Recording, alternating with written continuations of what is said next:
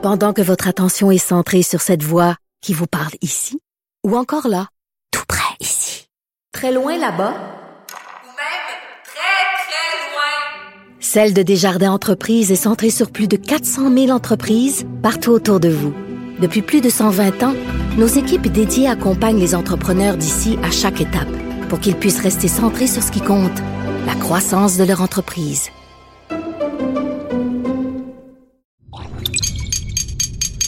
Cube Radio.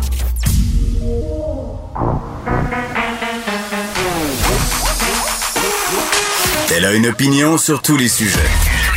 Pour elle, toutes les questions peuvent être posées. Geneviève Peterson. Cube, Cube, Cube, Cube Radio. Salut tout le monde, j'espère que vous allez bien. Merci d'être avec nous sur Cube cet après-midi. On va être ensemble pour les deux prochaines heures et demie. Tout plein de sujets aujourd'hui pour vous. On va parler euh, du manque de personnel en soins infirmiers, en santé. On le sait, là, le premier ministre Legault qui a dit que la pénurie d'infirmières, ça l'empêchait de dormir. Euh, Christian Dubé qui fait des pieds et des mains aussi pour euh, réussir à signer des conventions collectives, réussir à s'entendre avec la FIC, dit, en fait, enjoint le personnel de la santé d'attendre avant de prendre des décision que ces ententes-là soient signées, justement. Puis on va parler avec une dame, Amélie Perron, cofondatrice de l'Observatoire euh, des infirmiers et des infirmières, qui est prof aussi à l'École de sciences infirmières, parce que moi, je n'ai pas la prétention de dire qu'on va faire le tour du sujet puis qu'on va apporter des solutions aujourd'hui, mais on va essayer de comprendre euh, si le problème des infirmières et des infirmiers, c'est seulement l'affaire du temps supplémentaire. Parce que je pense que comme dans tous les corps de métier, euh, l'enjeu, c'est souvent euh, pluriel, ça a des raisons qui remontent à longtemps. C'est un problème, les infirmiers, les infirmières, là, un problème qui est endémique, c'est la façon dont on gère le système. Puis j'ai envie de dire, je suis allée au privé la semaine dernière pour subir un examen médical. j'ai payé parce que je voulais le faire maintenant, je voulais avoir des résultats maintenant. Puis ça, d'ailleurs, je vais vous en reparler quand je vais avoir les résultats parce que ça parle de l'hormonothérapie. Euh, J'écoutais le documentaire L'automéno de Véronique Cloutier où on parlait euh, des troubles dysphoriques liés aux règles, les filles qui ont des PMS vraiment intenses, là, que ça leur crée euh, toutes sortes de problèmes physiques, psychologiques. Moi, je pense que j'ai ça, donc je veux le savoir. Bon, donc tout ça pour vous dire que je vais vous reparler de ça, mais je suis allée faire un test, faire un bilan hormonal. J'ai vu une médecin au privé qui est spécialiste des hormones bioidentiques qui sont pas, by the way, remboursées euh, par la Société d'assurance maladie du Québec. Euh, et, et je, je, vois pas, tu puis je vais mettre huit paires de gants blancs, là. Mettons que je suis une infirmière, puis que je goûte au privé, je sais pas dans quelle mesure tu vas être capable de me ramener dans le réseau public. Je veux dire, les, les, conditions de travail, la façon dont les affaires se déroulent, personne crie, personne n'est impatient, tout le monde est content d'être là, tu sais que tu vas te retourner chez vous, tu es bien payé, euh, ça se passe dans le respect. Donc, vraiment, euh, j'ai hâte de voir qu'est-ce que le gouvernement Legault va être capable de mettre en œuvre pour ramener ces gens-là, parce que pour être capable de pallier à la pénurie d'infirmières, il va falloir en ramener dans le système euh, public.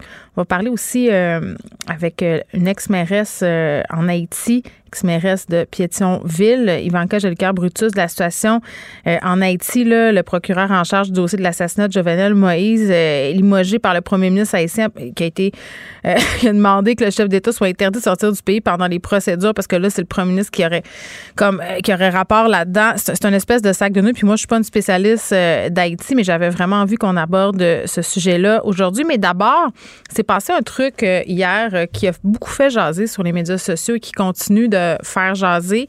On a, vous le savez, des manifestations, des personnes qui sont contre les mesures sanitaires, des personnes qui sont anti-vaccins, euh, qui ne veulent pas que les enfants se fassent vacciner. On a des manifestations devant les écoles, devant aussi les établissements de santé. Euh, devant les écoles, ça vient vraiment chercher les gens. Là. Euh, moi aussi, en particulier, vous le savez, là, je trouve que c'est vraiment pas l'endroit où manifester. Et hier, ces militants anti-vax sont débarqués à l'école secondaire Robert Gravel avec des porte-voix.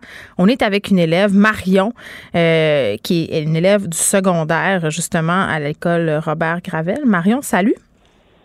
Bonjour. Bon, Marion, on se connaît un petit peu dans la vie, fait que je vais te dire tu. ça, ça, te va-tu? Oui. OK. Euh, Est-ce que tu es en secondaire 1, c'est ça? Euh, oui, exactement. Donc, tu as 12 ans.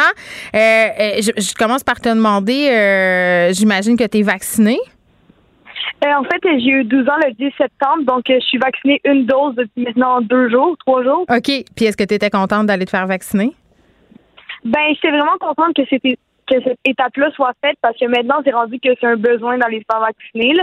Surtout dans ma famille, tout le monde était vacciné, alors euh, c'est bien qu'on mette euh, que tout le monde soit vacciné au complet. Bon, parlons de ce qui s'est passé hier à ton école, euh, à l'école Robert Gravel, des manifestants euh, qui sont débarqués. Qu'est-ce qu'ils ont fait? En fait, euh, un homme est débarqué avec un porte-voix et ils ont chanté une chanson aux élèves. Si vous n'êtes pas vacciné, tapez des mains, etc. Et ils ont crié de ne pas se faire vacciner, que les euh, que le vaccin ça servait à rien, etc. Et même qu'il y avait un petit troupeau d'élèves qui les écoutaient. Là, ils avaient un petit public. Donc, euh, des élèves étaient interpellés par leur message, un, un petit nombre d'élèves. Euh, oui, en fait, c'est que la plupart riaient d'eux, genre la plupart se marraient, Ouais. mais c'est aussi que euh, euh, ben c'est ça, donc ça veut dire que sais, on entend crier devant notre école, sais, tout le monde se demande c'est quoi, tout le monde se rassemble. C'était l'heure du dîner, donc tout le monde est un peu partout autour. OK. Puis toi, quand, quand, tu les, quand tu les as entendus scander euh, toutes sortes d'affaires, parce qu'il y quand même euh, des trucs assez intenses comme on n'est pas des violeurs d'enfants, comment tu t'es senti? Euh, en fait, euh, ils ont dit à la police que c'était pas des violeurs d'enfants, mais ils l'ont pas crié dans le porte-voix. Mais moi, comment je me suis sentie, c'est que je me suis dit, ben au début, je me suis dit, est-ce que des gens pourraient y croire? Est-ce que des gens pourraient penser que toutes ces informations-là sont vraies? Parce que tu sais, quand même, euh, ils pourraient trouver des fausses preuves, etc. C'est rendu que tout est sur l'internet maintenant. Mhm. Donc, des- donc je me suis dit, est-ce que c'est vrai qu'est-ce qu'ils racontent? Et après, je me suis dit, euh, mais est-ce que tu sais, ils vont revenir? De- en ce moment-là, la police n'était pas arrivée. Je me demandais, est-ce qu'ils vont revenir à l'école? Est-ce qu'ils vont demander à des élèves, genre, euh, de, je sais pas, les interpeller personnellement? Tu sais, Je savais vraiment pas qu'est-ce qui allait arriver par la suite. Mais est-ce que tu avais peur? Ben, un petit peu au début, mais c'est sûr que quand la police, la direction est arrivée, etc., ça s'est radouci. Mais au début, j'avais peur que, si je sais pas, ils, ils nous empêchent de rentrer dans les. Regarde, je sais pas, là, mais j'avais pas qu'ils fassent quelque chose. Ben, je comprends, je comprends. C'est intimidant. Euh, tu me dis, la, la direction, les profs euh, sont intervenus très vite. Ils ont fait quoi? Ils se sont interposés? En fait, euh, quand moi je, je suis arrivée, la direction était déjà dehors, OK. mais euh, ils ont préféré appeler la police parce que c'est quand même. euh, On sait pas. euh, C'est ça, là. OK. Puis, euh, mais la police a pris beaucoup de temps à arriver pour une école qui est au, qui est au milieu de Montréal. Donc, dans le Myland, on est vraiment au milieu, genre, ben, plateau Montréal. Mhm. Et euh, la police a pris quand même longtemps à arriver. Donc, ça fait que dans tout ce moment-là, il parlait dans son porte-voix et personne, tu sais, était en attente de la police. Donc, personne faisait un petit peu rien, tu sais. Hmm. Euh, euh, ce que je comprends aussi, Marion, puis on va se laisser là-dessus, euh, c'est qu'il y a eu des lives Facebook, des gens, euh, des élèves ont, Oui. ont été filmés par ces manifestants-là? Euh, oui, ils ont mis en live Facebook. Je suis pas certaine sur Instagram, mais sur Facebook, Twitter peut-être.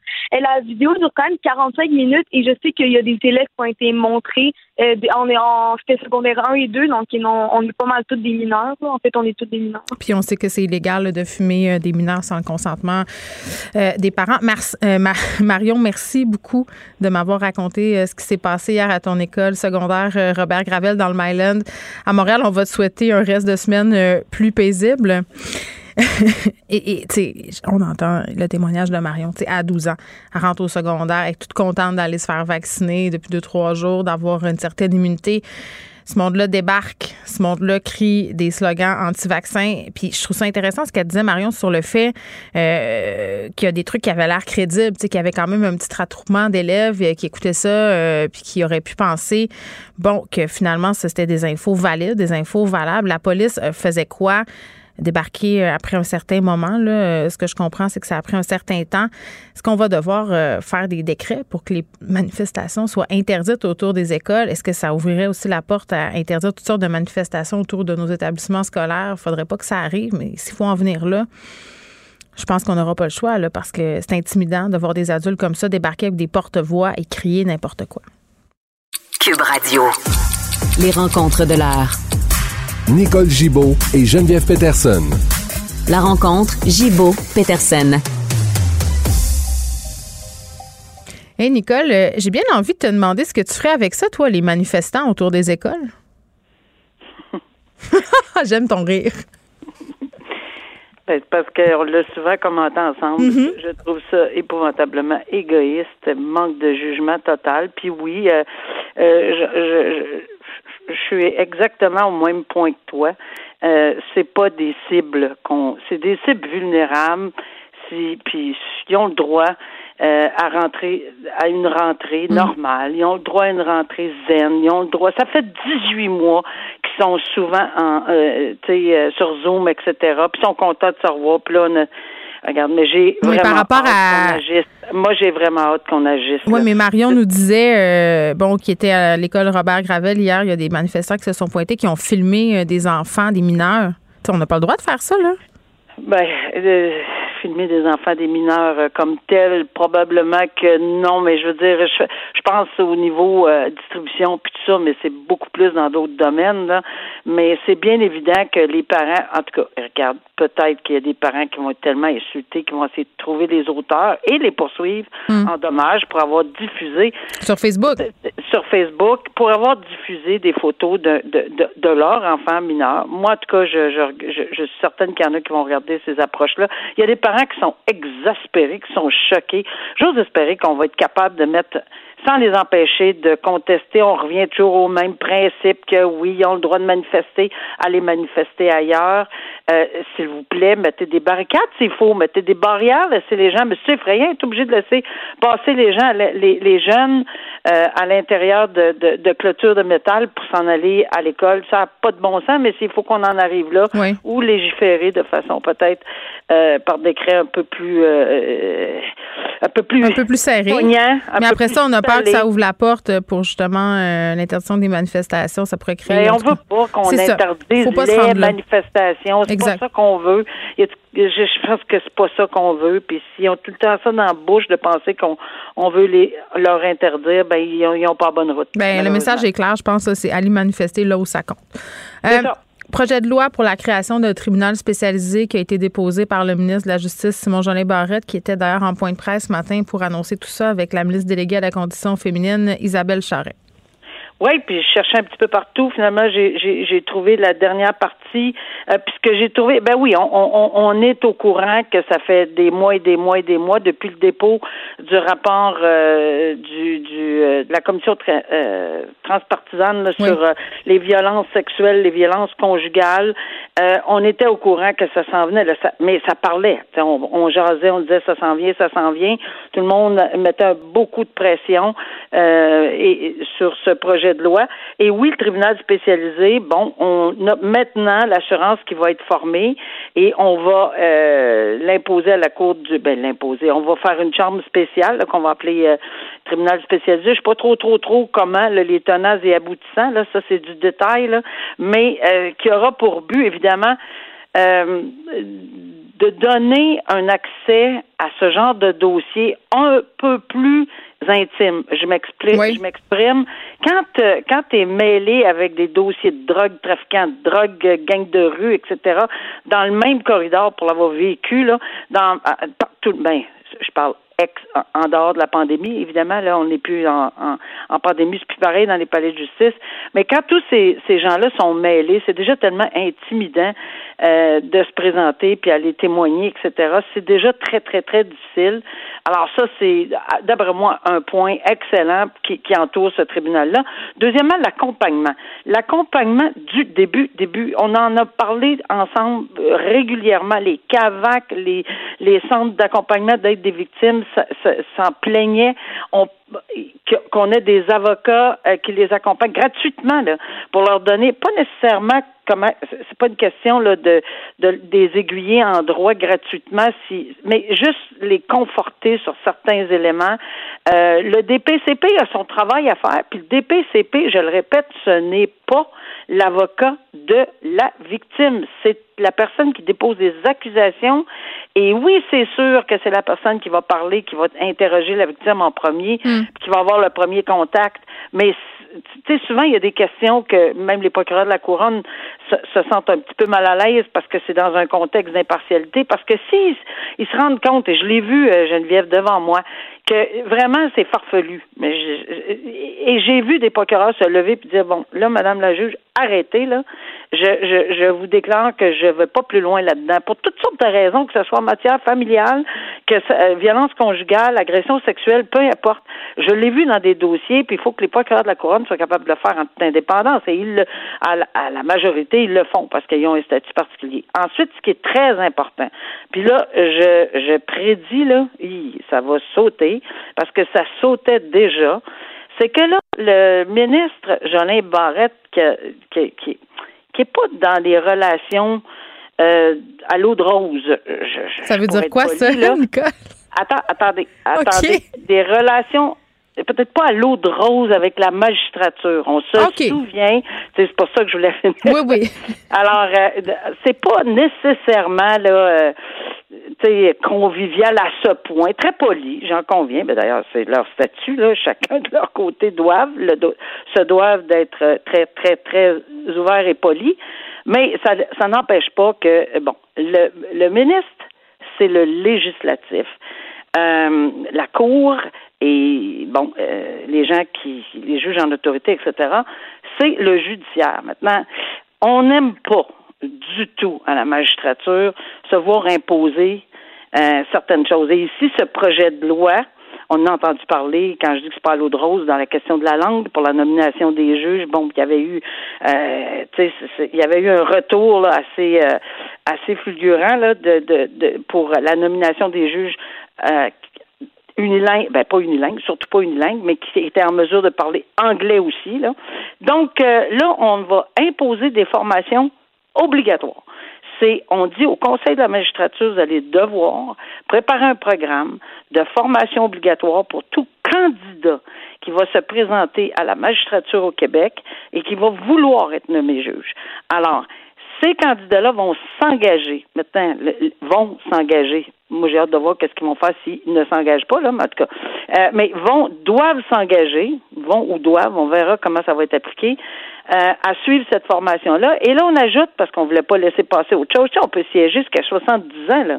Alors, tous les juges suppléants, juges de paix magistrats, juges de paix suppléants, qui ont arrêté, exemple, euh, 60, 65, euh, et qui veulent siéger jusqu'à 70. Et il y en a plusieurs juges suppléants, et d'ailleurs, on en a besoin à travers le Québec pour aider à désengorger.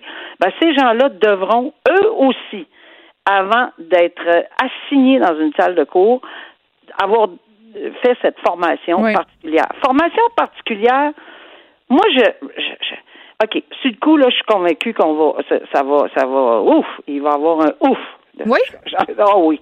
Ah oui. Ben voyons, ça va, toujours ça va monter aux barricades euh, pour pas suivre ben, cette formation-là. Je sais pas si ça va monter, aux barricades, mais il y avait une résistance de la magistrature. Et je le dis du début, là, quand on veut dire à la magistrature qui ou quoi faire, on, on soulève, et avec raison souvent, le fait qu'on est nettement indépendant. Mais ici, le législateur fait une loi, ça c'est, dans son domaine, fait une loi disant telle chose. Euh, et l'autre partie, ben, c'est parce que c'est comme n'importe qui, là, une loi qui est en vigueur, on doit s'y conformer. Donc, peut-être que là, il va y avoir un, un enjeu, mais c'est sûr, sûr, sûr, je l'ai vu, je l'ai entendu. Euh, on veut pas se faire imposer nécessairement certaines choses. Moi, j'ose espérer. J'ose espérer qu'on va se rallier, qu'on va comprendre que peut-être un changement dans la, dans la mentalité qui est nécessaire. Puis c'est pas pour dire que ces juges-là sont pas capables de juger, c'est pas ça qu'on dit. Mais une, une- ça a changé la vie depuis MeToo, depuis depuis les contextes de on chiale parce que les gens vont dénoncer des réseaux sociaux parce qu'ils n'ont pas confiance dans le système judiciaire, parce que parce que parce que puis après ça, on dit, bon, on va donner plein d'outils aux intervenants aussi des formations, à la police aussi des, des, des formations, à tous ceux qui touchent de loin ou de près dans un, un délicat dossier comme ça. Pas à l'encontre de la défense, pas contre les droits de l'accusé. On change pas du tout le doute raisonnable. On change pas du tout la présomption d'innocence, mais on appuie sur le fait que la victime, là, qui est terrifiée. Euh, souvent, est-ce qu'elle peut être bien accompagnée? Mm. Ça va être au centre. Moi, je, moi, je vois pas. Ben, bien accompagnée pour qu'elles se sentent impliquées. Parce que moi, c'est ça qu'elles me disent, les victimes, tout le temps. Tu sais, elles comprennent bien là, que le procureur est au service de l'État puis que c'est pas l'avocat de la victime. Elles comprennent bien, mais elles se sentent mises de côté. Puis Oui, ils se sentent mis de côté parce qu'il y a des victimes aussi qui sont des hommes. Moi, je pense que des, des prises de, de, de position comme ça, puis de la, de la législation, Mm. ben, si on était au bas de l'échelle, on a peut-être monté un petit cran avec un projet de loi comme ça, même s'il y a de la réticence. Je comprends, la, j'ai toujours compris, là, mais ce que je trouve un peu... euh, il y avait quand même un comité de plusieurs personnes qui se sont penchées puis qui ont fait des recommandations. Ça fait partie des recommandations et une ex-juge en chef de la Cour du Québec siégeait là-dessus. Là. Alors, s'il y avait eu des réticences à ce point-là, je pense pas qu'on aurait...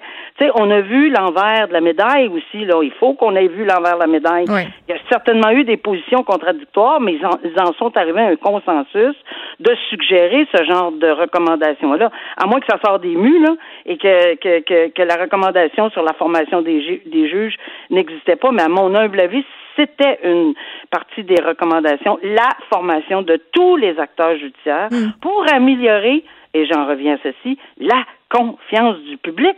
Ben, et c'est ça, oui, puis la confiance- les victimes. La confiance des victimes envers le système, c'est la pierre Oui. angulaire de, de toute cette histoire-là. Pas pour Dans- les faire gagner. Pas pour les faire gagner, parce qu'il y a bien des avocats en défense qui disent, oh bon, c'est bien, c'est sûr, là, que garde, là, ils vont tellement bien les envelopper, puis j'ai, j'ai malheureusement utilisé le terme, là, Oui. euh, que c'est sûr qu'ils ils vont gagner. Non, c'est Non, pas c'est pas ça ça. C'est une défense pleine et entière tout le temps. Euh, bon, notre système repose là-dessus et c'est parfait, mais c'est de prendre soin des gens à travers ce processus-là qui, si on se renseigne un peu, là, quand même, euh, a l'air assez laborieux et, et- et- et violent, entre guillemets, pour, pour certaines victimes. On va continuer, euh, évidemment, Nicole, d'analyser ce nouveau tribunal. Je pense que c'est pas la dernière fois qu'on en parle Oh tous non, les non, deux. non, non. À Non, demain. Ce sera pas la dernière fois. à demain, au revoir.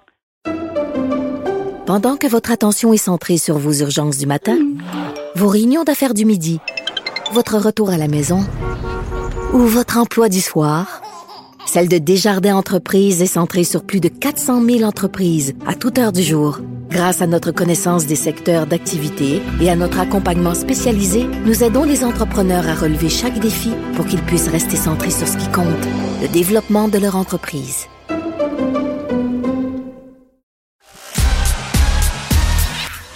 Geneviève Peterson. Elle est aussi passionnée quand elle parle de religion que de littérature. Elle saisit tous les enjeux et en parle ouvertement. Vous écoutez Geneviève Peterson.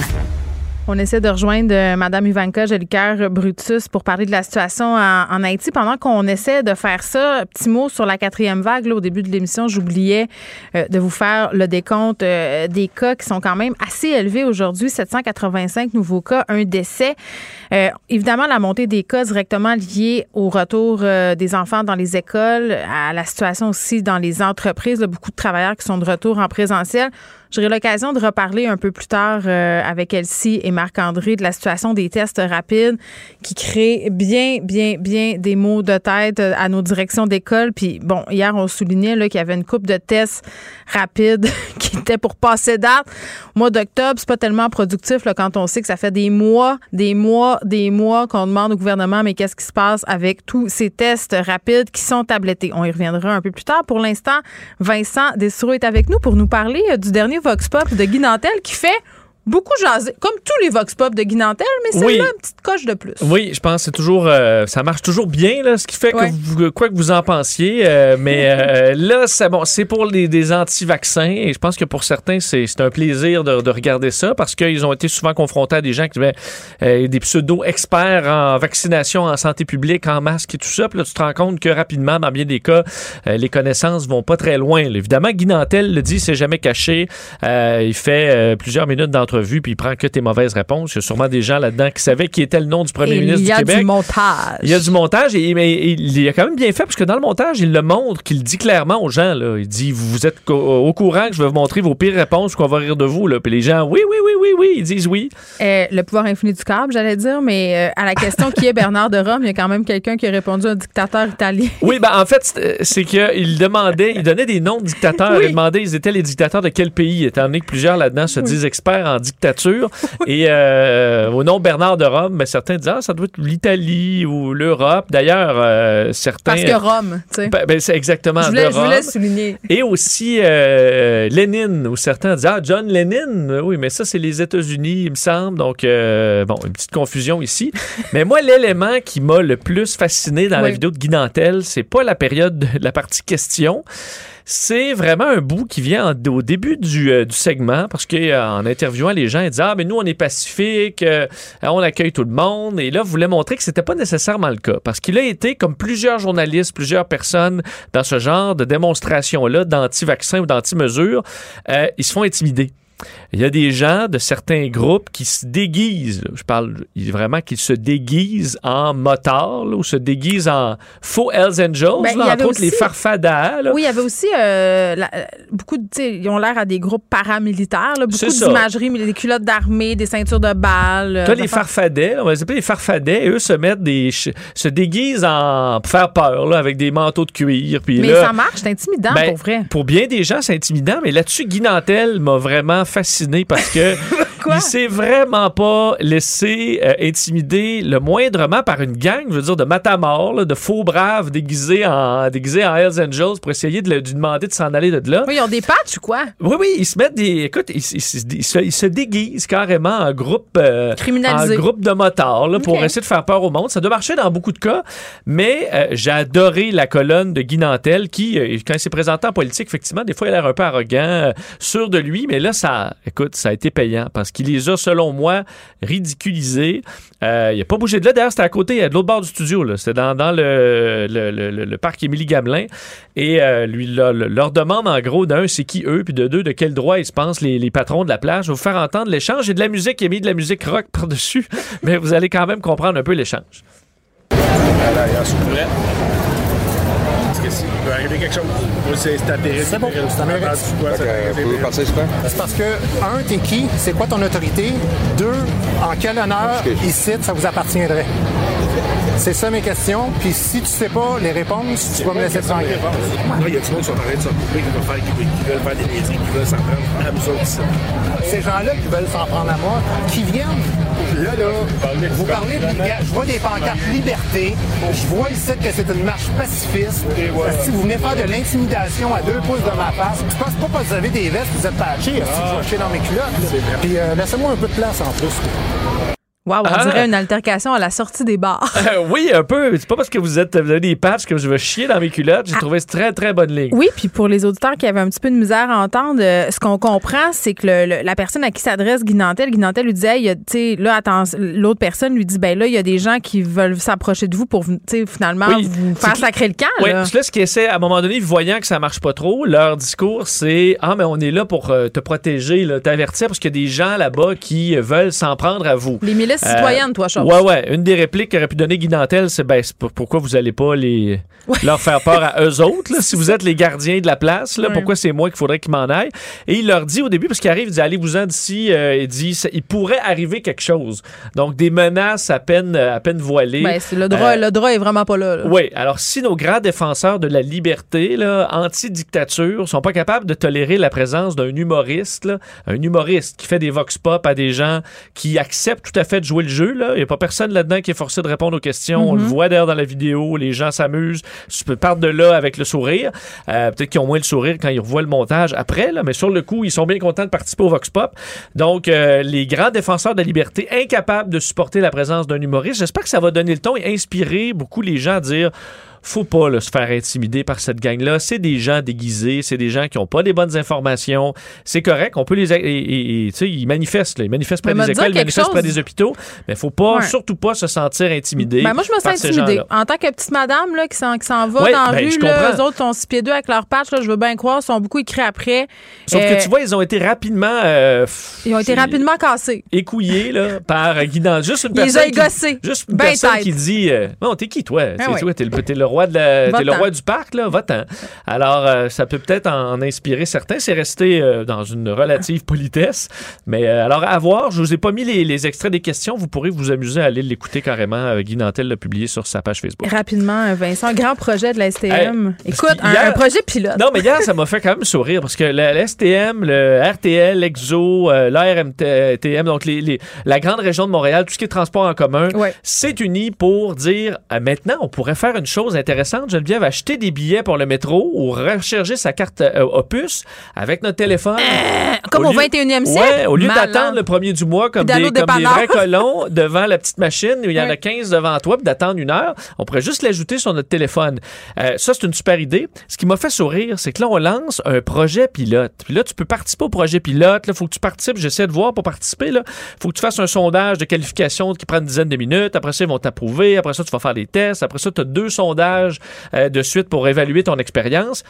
Écoutez, là, Je pense qu'on peut le faire. non, mais admettons tu, tu- je, peux, je peux faire le projet pilote. Tu prends Ouais. le téléphone, ça marche-tu? Oui. Ben, le projet pilote il est fini, là. C'est pas, euh, c'est pas plus compliqué que ça. Es-tu capable d'acheter un billet par téléphone? Es-tu capable de rechercher ta carte puce? peut-être une subvention, Vincent, pour le Ben, c'est ça, mais là, il faut qu'il faut faire des sondages.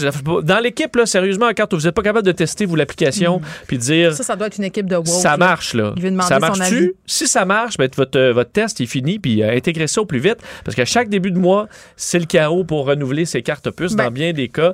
Donc, euh, c'est jusqu'au 31 décembre. Moi, le pilote. scénario, le scénario chez nous actuellement, là, c'est que le premier au matin, là, à 7h30, quand le dépanneur n'est pas encore ouvert, ma fille veut s'en aller à l'école, puis elle fait Maman, Ouais. parce que j'ai oublié. Ben, c'est ça, là, on est en 2021. Est-ce que tu as besoin d'un projet pilote jusqu'au 31 décembre pour non. tester ça? Je suis pas sûr. Alors, euh, vous pourrez y participer si vous voulez Bon, d'ici là. les sceptiques seront confondus. Merci. Pour elle, une question sans réponse n'est pas une réponse. Geneviève Peterson. Cube Radio. Le procureur en charge du dossier de l'assassinat de Jovenel Moïse, limogé par le premier ministre haïtien pour avoir demandé que le chef d'État soit interdit de sortir du pays pendant les procédures. Écoute, les, les, les, les circonvolutions là, de ce qui se passe en Haïti sont, sont sans limite et j'ai l'impression, moi, en tant que personne non spécialiste, euh, Madame Blanche, que je comprends rien à tout ça.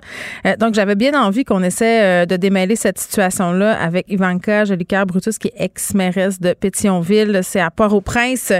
Bonjour, Madame Jolicoeur-Brutus. Bonjour, bonjour Geneviève. Bon, écoutez, juste. J'ai euh, j'ai bien aimé votre introduction. mais merci, c'est très gentil. Juste faire euh, peut-être un petit résumé, là, parce que c'est dur à suivre, euh, même pour les gens qui sont boulimiques dans l'information. 7 juillet, assassinat de Jovenel Moïse pendant la nuit, président de la République d'Haïti, bien entendu. Il, il était dans sa demeure. On parle d'un commando de 28 personnes avec des mercenaires colombiens, quelques locaux. Dans les heures qui suivent, échange de coups de feu avec les autorités haïtiennes entre ces mercenaires-là et bien sûr, euh, justement, ces autorités-là. Ensuite, euh, de ces 28 assaillants-là, on en a capturé. Trois ont, ont été tués, trois, quatre, c'est pas clair. Cinq sont en fuite, deux se sont rendus. Et là, premier ministre par intérim, euh, Claude Joseph, impose un état de siège pendant 15 jours, donne des pouvoirs supplémentaires aux autorités. Et là, euh, pendant les deux, trois semaines qui suivent, on a une trentaine de suspects qui sont toujours sous arrêt. Plusieurs autres sont recherchés. On pointe du doigt plein de gens. Et là, le 20 juillet dernier, Ariel Henry devient officiellement premier ministre du pays. Et là, cette semaine, le juge choisi pour instruire le dossier de l'assassinat euh, a débuté les auditions. Quelques personnes ont été arrêtées. Invite Ariel Henry à venir témoigner le 14 septembre. Suivez-vous encore. Exige aussi qu'Ariel euh, Henry soit interdit de quitter le territoire haïtien en raison de la gravité des faits exposés, bien entendu. Et là, quelques heures plus tard, et là, c'est là que le coup de théâtre, un autre arrive. Le premier ministre annonce euh, limoger le procureur pour faute administrative grave. Euh, Est-ce que j'ai oublié quelque chose, Madame Jolicoeur Brutus? Ah ben oui, ben oui, ben oui, hier, vous avez oublié la journée de hier. Bon, ben qu'est-ce qui s'est passé hier? ajoutez à Bon, mon Dieu, ris, mais c'est parce que c'est rendu, il faut que ce soit risible parce que ça tient de Netflix. Je pense que la série n'est pas encore sortie, mais ça va en être une bonne. Euh, écoutez, euh, beaucoup de confusion. Geneviève, beaucoup de confusion. Euh, et hier après-midi, en- encore un peu plus, mais ça, un coup de théâtre, il y a le président le- du tiers Sénat de la République, M. Joseph Lambert, qui euh, s'est réuni euh, au palais législatif, pas au palais législatif, pardon, à la Chambre basse avec les dix sénateurs qui font partie de ce tiers qui existe encore euh, pour installer et euh, de faire l'investiture de M. Joseph Lambert comme président. Et. Alors ça, c'était hier après-midi. Et puis, ceci a dû, euh, a dû être abruptement euh, interrompu parce que des tirs ont été entendus dans la zone, dans les environnements. Mhm. Donc, cri de panique, ça n'a pas pu euh, être poursuivi. Cependant, on apprend aujourd'hui que qu'ils essaient encore une fois euh, donc, le président du tiers Sénat, Joseph Lambert, est en sa résidence privée en ce moment euh, avec les dix autres sénateurs pour essayer de faire l'installation euh, d'un président qui serait M. Joseph Lambert. Parallèlement à ça, bien évidemment, on a un cabinet ministériel qui existe et qui a quand même une responsabilité à prendre en ce qui a trait à à certaines décisions ou même Mhm. par rapport au premier ministre Ariel Henry. Euh, et ce cabinet semble vouloir euh, supporter le premier ministre, mais il faut que je vous dise que ce matin, il, il, sup- il ne supportait pas le premier ministre. Donc là, je ne sais pas quel autre coup a été fait, mais là, cet après-midi, aux dernières nouvelles, Ouais. Là, il y a un support pour le premier ministre Henri de la part du cabinet, mais tout en demandant euh, au premier ministre de garder le, le, le juge d'instruction qui justement a mis un interdit de départ et qui a fait appel au premier ministre Ariel Henry. Et pourquoi avoir fait appel au premier ministre Ariel Henry Mm. euh, au niveau légal? Alors ça, ça vient de la de l'enquête qui est en train d'être menée sur l'assassinat du président Jovenel Moïse. Et apparemment, les euh, il y a des des euh, des des voyons, des des appels qui ont été euh, démontrés, apportés à la justice, que Ariel Henry était en communication le jour du 7 juillet avec un dénommé Baggio, qui est un présumé euh, coupable euh, dans l'affaire euh, de l'assassinat du président Jovenel. Alors, euh, appelé pour question, euh, il y en a qui sont contents, il y en a qui sont pas contents. Entre autres, le premier ministre Ariel Henry, n'est-ce pas, Mm. voulant maintenant euh, euh, révoquer la révocation du euh, de ce commissaire. De Oui, ben ça fait bien, hein, parce que c'est quel hasard. On a envie de dire ça. Ouais. N'est-ce pas? N'est-ce pas? Ah, dire que là, euh, il y aurait eu des conditions. Alors là, c'est vraiment, là, parce que là, c'est frais, là, ce qui se passe. Alors, c'est pas coulé dans le béton, Hmm. mais disons qu'il y a beaucoup de, de négociations, beaucoup de discussions, beaucoup de, de parlables qui est en train de Hmm. se faire. Et il ne faut pas aussi ignorer euh, l'acteur principal, qui est quand même la communauté internationale. Il ne faut pas l'oublier ni le nier.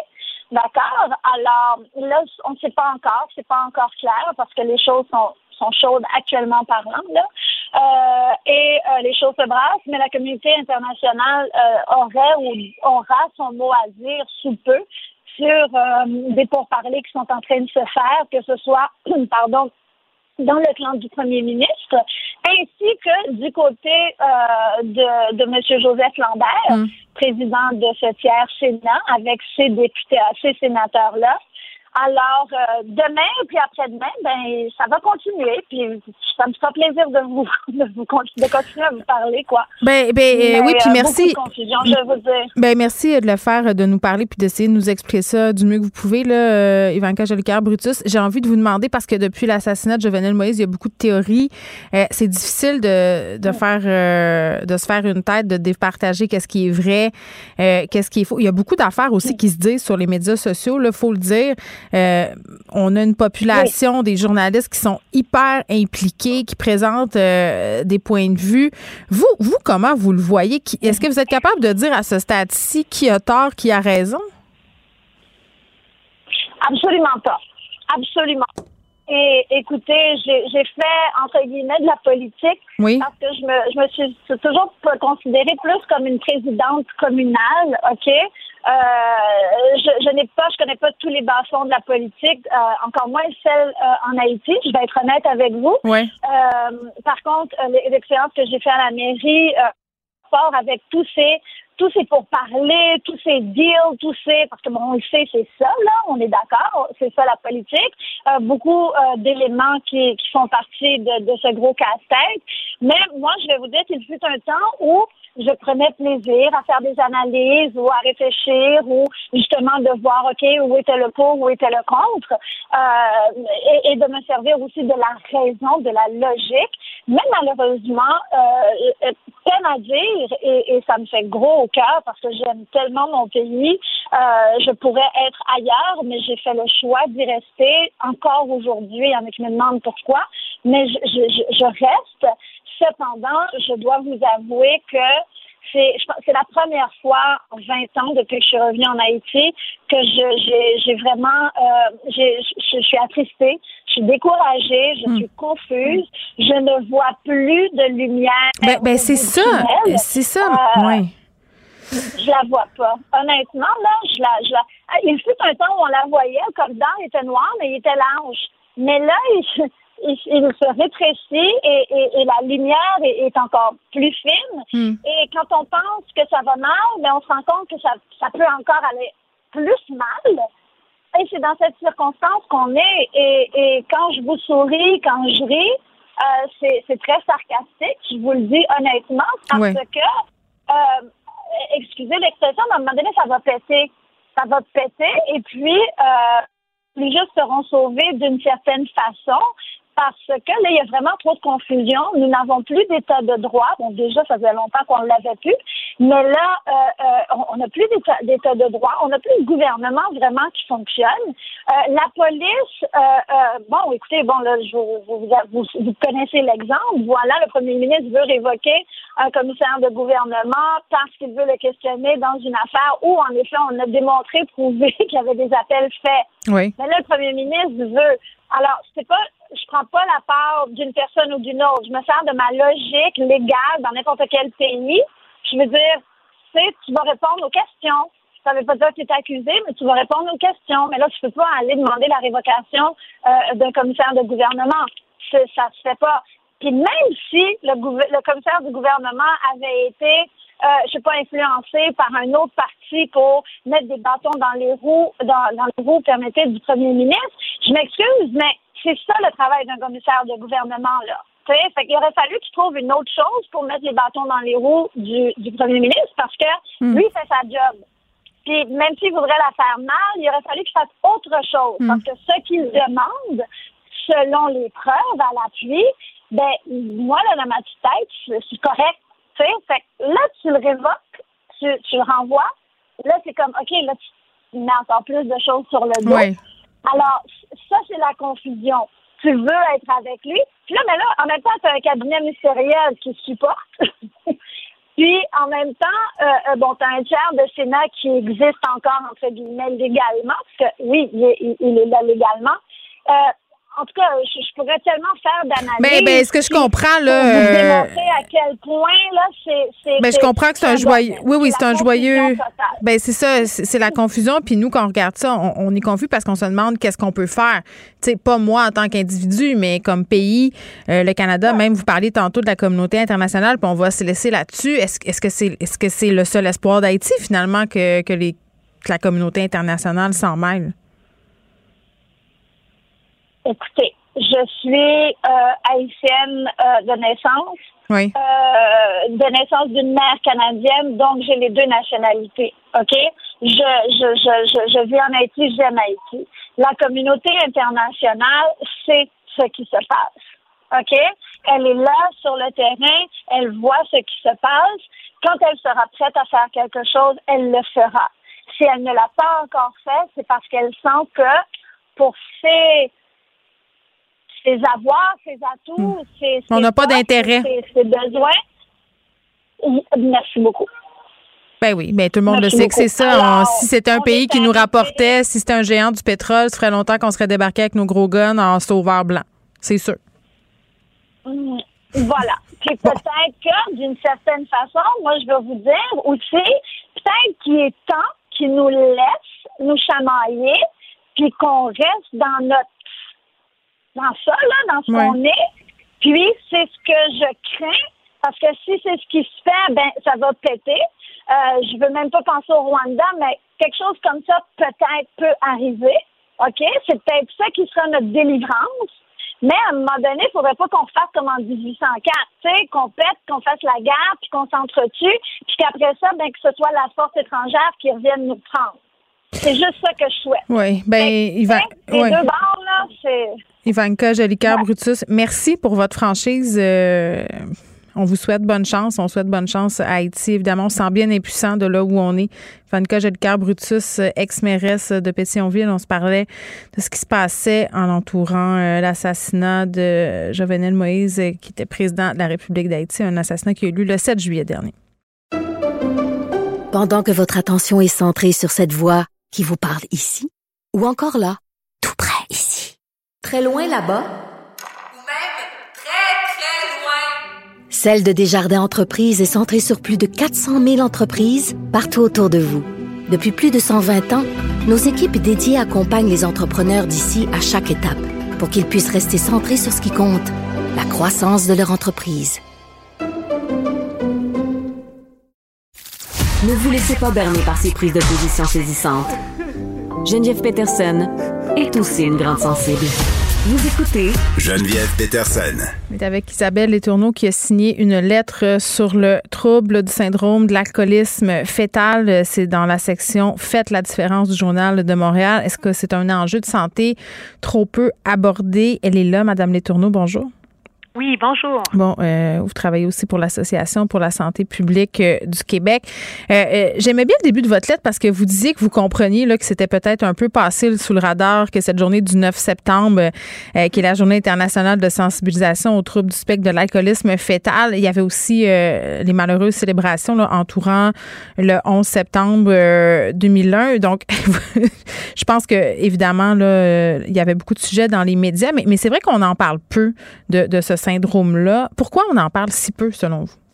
Mon Dieu, je pense que malheureusement, euh, c'est encore une question qui est tabou au sein de notre société de, de, parler de consommation d'alcool durant la grossesse. Euh, euh, certaines personnes vont manquer de connaissances tout simplement pour pour dans le fond bien comprendre. D'autres personnes vont être mal à l'aise de de, de de faire allusion à ça parce que dans le fond euh, bon c'est- certaines personnes vont vont plutôt dire ben c'est c'est la, la c'est la, la la femme, c'est la future maman qui qui prend ses décisions. Tout ça je comprends ça, mais il faut tellement euh, en parler, il faut tellement élargir les connaissances, il faut tellement enlever les silos et que ça ne soit plus qu'une question prénatale, mais que ça devienne une, un enjeu puis une question euh, de société, euh, que tout le monde puisse en parler sereinement, euh, clairement, pour justement soutenir les futures mamans euh, dans leurs choix, dans leurs décisions et bien comprendre tous les risques que peut causer la consommation d'alcool durant la grossesse. Oui, parce qu'on a l'impression qu'en 2021, ça touche très peu de nouveau-nés, mais, mais vous avez quand même des chiffres qui sont révélateurs. Là. Oui, tout à fait. Écoutez, il n'y a pas de, de, de données officielles du Québec. On connaît très peu de choses, malheureusement, au Québec sur cette question-là. Par Oui. contre, ce que je peux vous dire, c'est que euh, en 2018, l'OMS euh, euh, a fait une étude avec une grande chercheure canadienne à Toronto pour essayer d'estimer la prévalence du, du TSAF, du trouble du spectre de l'alcoolisation fétale chez Oui. les jeunes euh, d'école publique, euh, des jeunes enfants de 7 à 9 ans. Et son estimation, suite à cette étude-là de l'OMS, c'est un taux de prévalence de 2 à 3% ce qui est énorme. Euh, il faut pas se le cacher. Euh, je peux pas transposer euh, ces chiffres-là euh, comme ça euh, par, par rapport à ce qui se fait au Québec, mais ce que je peux vous souligner aussi, c'est que la consommation d'alcool chez les femmes enceintes au Québec, dans les dernières études gouvernementales qui ont été faites en 2005-2006, ben c'était les femmes québécoises qui consommaient le plus d'alcool durant leur grossesse partout au Canada. Donc un taux dans une étude fédérale, euh, un pourcentage d'environ 21,4 euh, et la moyenne canadienne était de 10% et dans une Mm. étude québécoise dans les mêmes années autour de 31 Ben, c'est quand même. donc, c'est euh, certain qu'on a des, oui. des, des drapeaux rouges euh, qu'on peut euh, qu'on peut lever et encore plus avec la pandémie. Ben, je pense que on, on est dans une culture de consommation d'alcool aussi. euh, Puis il y a vraiment des différences à ce niveau-là, peut-être par rapport au, au monde anglo-saxon. Là, je me rappelle euh, à l'époque quand j'habitais en France, euh, que j'étais enceinte moi-même, j'étais assez surprise de voir des femmes enceintes qui célébraient un shower de bébé sur une terrasse à Aix-en-Provence en buvant une bouteille de rosé. Pour moi, c'était, ça faisait pas de sens. Puis après ça, euh, euh, tu te dis, ben là, est-ce qu'on est en train de paniquer? Est-ce que prendre un verre de vin une fois ou deux pendant sa grossesse, ça peut avoir euh, des conséquences sur l'enfant? À naître? Ben, jusqu'à quel, jusqu'à quel point, jusqu'à quel moment c'est OK? Est-ce que c'est tolérance zéro? On est mêlé. On, on sait pas. Il y a des médecins qui sont super lax avec ça. Il y en a d'autres qui sont plus mm-hmm. sévères.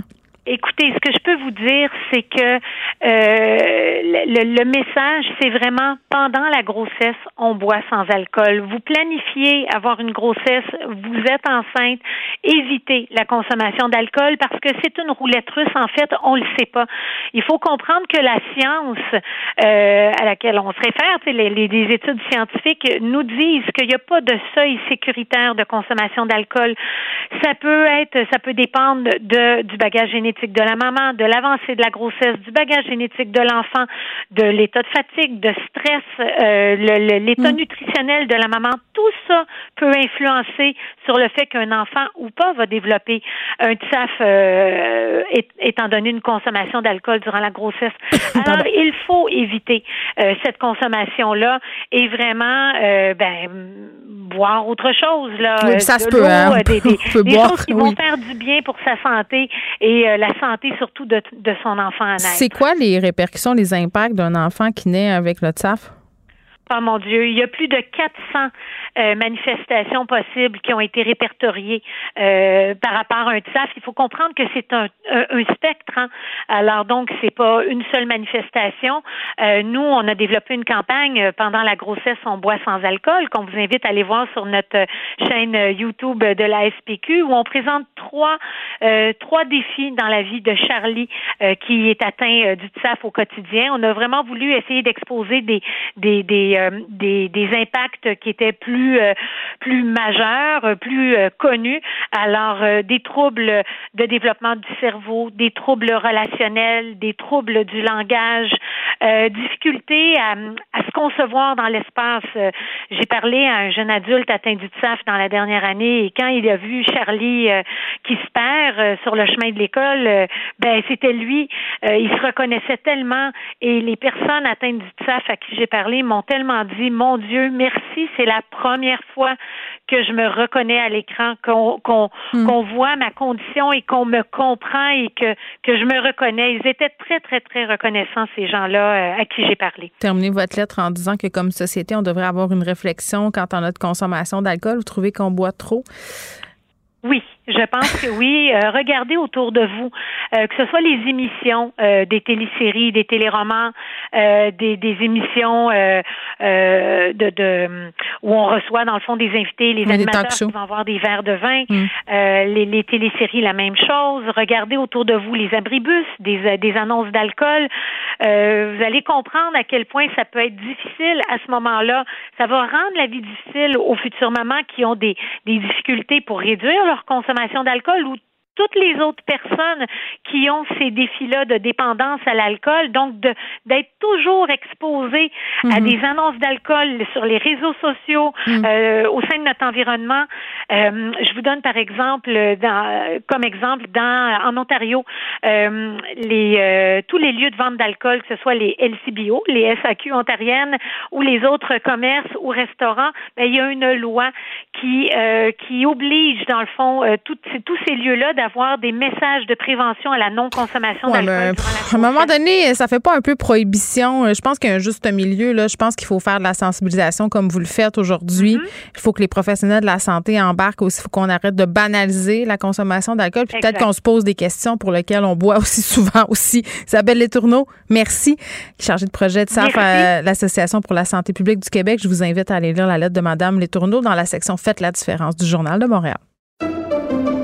Pendant que votre attention est centrée sur vos urgences du matin, vos réunions d'affaires du midi, votre retour à la maison ou votre emploi du soir, celle de Desjardins Entreprises est centrée sur plus de 400 000 entreprises à toute heure du jour. Grâce à notre connaissance des secteurs d'activité et à notre accompagnement spécialisé, nous aidons les entrepreneurs à relever chaque défi pour qu'ils puissent rester centrés sur ce qui compte, le développement de leur entreprise.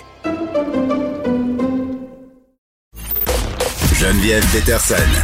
Rebelle dans l'âme, elle dénonce l'injustice et revendique le changement. Cube Radio. Les rencontres de l'heure. Elsie Lefebvre et Marc-André Leclerc. La rencontre, Lefebvre, Leclerc. Et on retrouve Elsie Lefebvre et Marc-André Leclerc. Salut à vous deux. Allô, allô. Et là, Elsie, je m'excuse, OK? euh, Je t'exclus un peu de la conversation, quoique tu vas peut-être euh, savoir ce dont on parle. Marc-André, je vais faire appel à ton côté chauvin, euh, parce que euh, tous les deux, on vient du Saguenay-Lac-Saint-Jean. Oui. Là, je lisais ce matin, euh, par rapport à la pénurie de main-d'œuvre, que la sacro-sainte fromagerie Boivin, Marc-André, était touchée. Faudra peut-être même qu'on sacrifie certains produits. Pas nos petits crémeux. Pas nos petits crémeux. Non, non, non, ben là, c'est ça. Là, là c'est comme on dit, c'est le bout de la... bout de la marde. de la M, là. Oui. Oui, exact. On est rendu là de sacrifier nos produits euh, régionaux du Saguenay-Lac-Saint-Jean. Le fromage en plus. Là, vraiment, la pénurie, là, vraiment rendu à des... euh, à des, à des euh, Oui. extrémités, là, faut pas se rendre. là. C'est le bout du bout. Toi, tu viens du lac, si je ne m'abuse, hein? Exact. OK, ben Ouais, c'est ça. moi, parce- ben, c'est ça. Donc, toi, tu dois être team fromagerie Perron, là, ou fromagerie Saint-Laurent. Exactement. Ah, c'est ça. Exactement, exactement. Mais tous les fromages sont bons, c'est ça qui est le fun. Ah! C'est que oui, j'ai- mes préférés, mais euh, c'est sûr que je connais bien. Je suis déjà allé souvent voir la famille Boivin, puis c'est des excellents produits. Puis à chaque fois que je vais à la baie, là, j'arrête les voir. Fait que non, euh, c'est- triste d'en être rendu là. Ça prouve, ça montre hein, comment la pénurie de la main-d'œuvre a des impacts là, euh, partout en région, puis partout Bon. au Québec. Vive le fromage euh, qui fait squick squick et ne touchez pas à notre cheese whiz québécois. OK, Elsie, je m'excuse. Je m'excuse tellement pour ce- cet aparté Une régional. belle parenthèse. oui, fait, je me non, dis- mais à Montréal aussi, on connaît ça, là, le fromage boivin. Je parce qu'il y sais. avait des jumelles de Star Academy là, qui nous en avaient parlé, donc euh, c'est devenu populaire partout. Oui, puis le petit crémeux, là, pour pas faire de pub, on peut le trouver dans toutes presque les bonnes grandes surfaces. c'est ce que j'ai envie de dire. D'ailleurs, c'est le, le secret de mon macaroni euh, au fromage, mais on, on- ça, on, on en reparlera. Euh, rentrée, par- parlementaire euh, survoltée à Québec. François Legault, euh, disons ça comme ça, n'est pas allé avec le dos de la cuillère, a traité euh, les gens nom, entre autres, le Parti libéral de succursale du Parti libéral du Canada, là, donc évidemment le Parti libéral du Québec. Même traité euh, Gabriel Nadeau-Dubois de woke, ça a l'air c'est une insulte. C'est c'est quand même, ça me laisse dubitatif. On a l'extrait euh, d'une entrevue que M. Dubois euh, a accordé à mon collègue Antoine Robitaille euh, à propos de, de cette insulte, en guillemets, on l'écoute. Êtes-vous un woke, Gabriel Nadeau-Dubois? C'est c'est l'étiquette qu'a voulu vous apposer euh, Monsieur Legault. Êtes-vous un woke? C'est une bonne question, notamment parce que je Je sais même pas ce que c'est exactement. ben, c'est c'est que je- c'est ce que j'allais dire. Je ne sais pas c'est quoi. Il y a, moi, je, c'est quoi être woke? Bon, tu sais, être plus woke que Maurice Duplessis, c'est sûr que c'est pas difficile. mais, mais moi, je sais pas c'est quoi être woke. Faudrait demander à François Legault. C'est lui qui balance des étiquettes. Elsie? Ben oui, donc tout un échange ce matin à l'Assemblée nationale. Hier aussi d'ailleurs, donc euh, l'Assemblée nationale qui a ouvert ses travaux hier. Euh, ouais, ben Gabriel Nadeau-Dubois, faut dire que Québec solidaire a été assez rude avec le premier ministre parce que depuis hier, euh, il traite euh, M. Legault là, de, de, de, de, presque euh, copie de, de, De Duplessis. Maurice Duplessis. Oui. Donc c'est quand même pas rien. Là. Euh, voyons, Catherine Dorion, puis euh, les libéraux aussi hier, euh, ont dit, bon, le curé, le nouveau curé du Québec des années 30, des années 50. Donc, je pense qu'ils ont piqué au vif, le premier ministre. Et donc, lui a répondu, Duplessis avait bien des défauts, mais il défendait le Québec. Il n'était pas un woke comme le député de Gouin. Boum! Et là, évidemment, Gabriel Nadeau-Dubois a répondu, à savoir que, bon, est-ce que le premier ministre voulait qu'on débatte comme dans les égouts? Bref, ça, ça a généré un peu.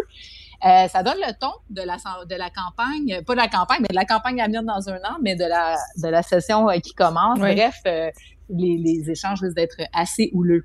Oui, puis en ce qui a trait au Parti libéral, est-ce que c'est vrai que c'est une succursale euh, de la version Canada de l'affaire, Marc-André? Non, ben je pense pas. Ils ont tout le temps, je veux dire, il y a des gens qui, qui, qui travaillent dans les deux organisations, mais Monsieur, Monsieur, euh, Monsieur Legault est en forme là. Euh, Oui. On est rendu juste au jour 2, puis euh, on est rendu là. Il a pris ses Euh, vitamines.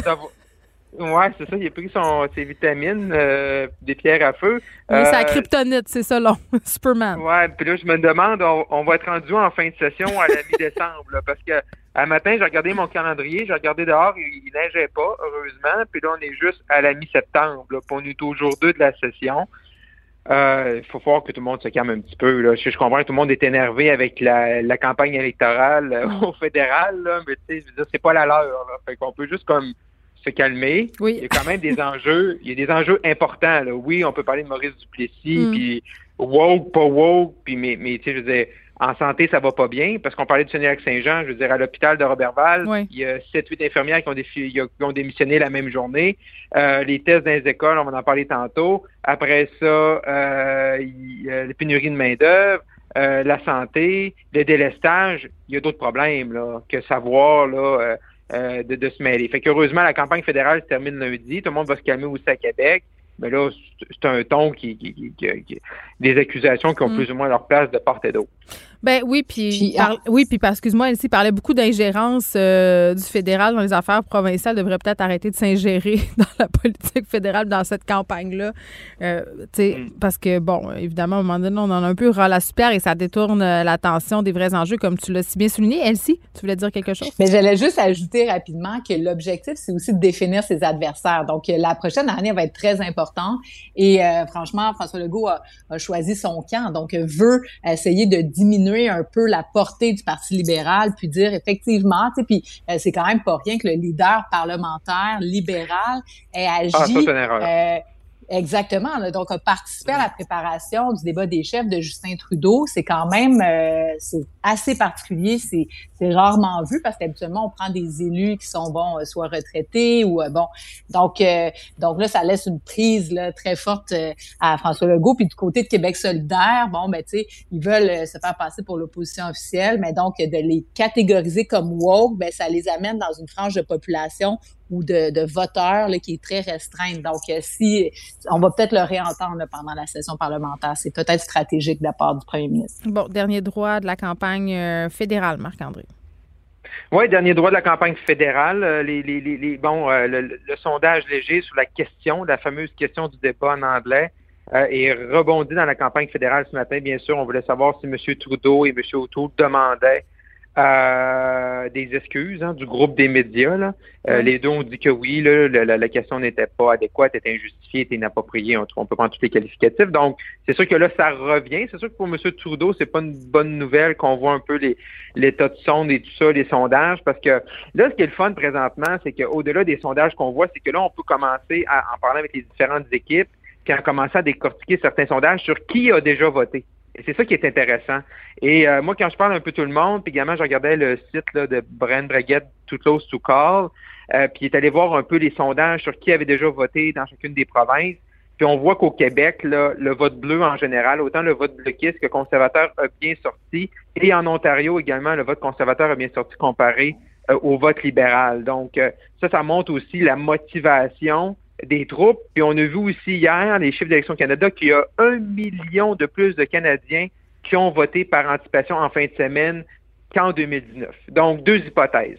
Soit que vraiment les gens veulent aller voter, puis quand tu dis normalement au taux de participation, ça veut dire le changement, ou les gens se sont dit, ben le 20, le 20 septembre, euh, il va y avoir des longues files, fait que je vais aller voter en fin de semaine, j'ai plus de temps sur le week-end, parce qu'on se rappelle qu'à une certaine époque, pour voter par anticipation, il fallait qu'ils mettent un billet du médecin. C'est tu vrai. Aujourd'hui, tout le monde peut y aller. Fait qu'il y a peut-être un, peut-être un, un mélange des deux. Il y a un million de personnes qui ont demandé un bulletin de vote par la poste. Ça, c'est, on peut plus le faire présentement.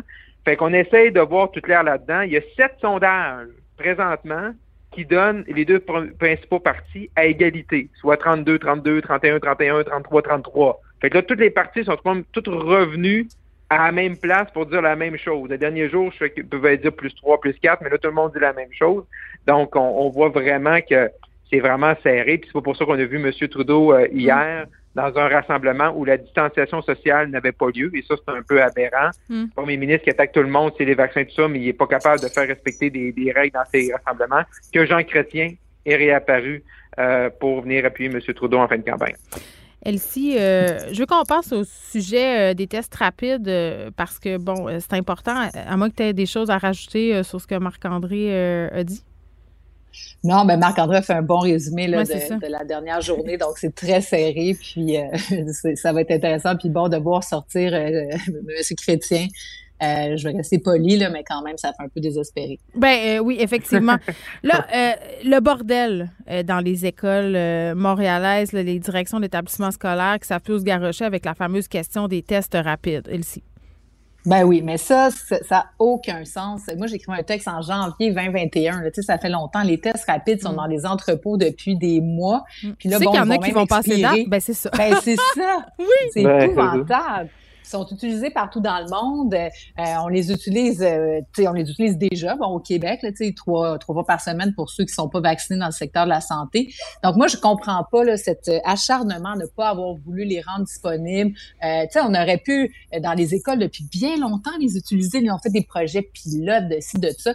Puis bon, là, on arrive, l'école est commencée, ça fait trois semaines, un mois. Même au mois d'août, là, Monsieur Legault, Monsieur Arruda nous parlait de la rentrée scolaire comme c'était dans un mois. Puis c'est comme, allô, la gang, c'est la semaine prochaine.